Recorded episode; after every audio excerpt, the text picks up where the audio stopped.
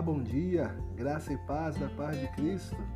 Aqui quem fala é o pastor Everaldo da Primeira Igreja Batista em Abel Figueiredo. Hoje é 13 de maio de 2020. Abra sua Bíblia lá em Mateus capítulo 5, versículo 9, que diz assim: Bem-aventurado os pacificadores, pois serão chamados filhos de Deus. O título da nossa mensagem de hoje é Ser pacífico é ser bem-aventurado.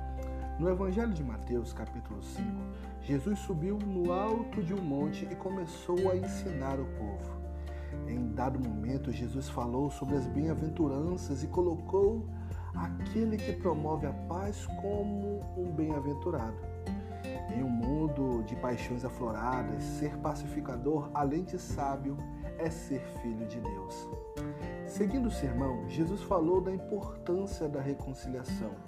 Muitas das vezes, com razão ou não, dar a mão é uma tarefa difícil, mas, como disse Jesus, é melhor fazer pazes o mais rápido possível, pois as consequências são piores. A cada dia as pessoas estão mais agressivas e trocam farpas por qualquer motivo. Atitudes como essas podem gerar feridas e nos contaminar. Calma, olhe para Cristo. Ele é o príncipe da paz.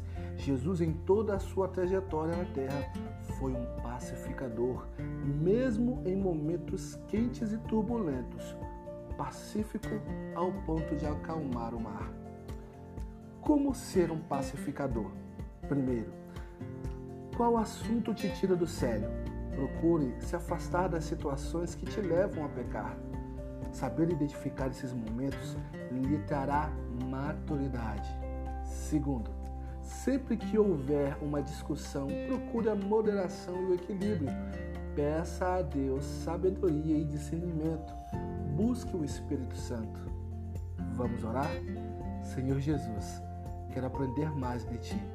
Ensina-me a ser amável e pacífico Perdoa as vezes que fui rude e ignorante com meu próximo. Quero mudar de postura a partir de hoje, em nome de Jesus. Amém. Que Deus abençoe o teu dia. Fica na graça e na paz de Cristo.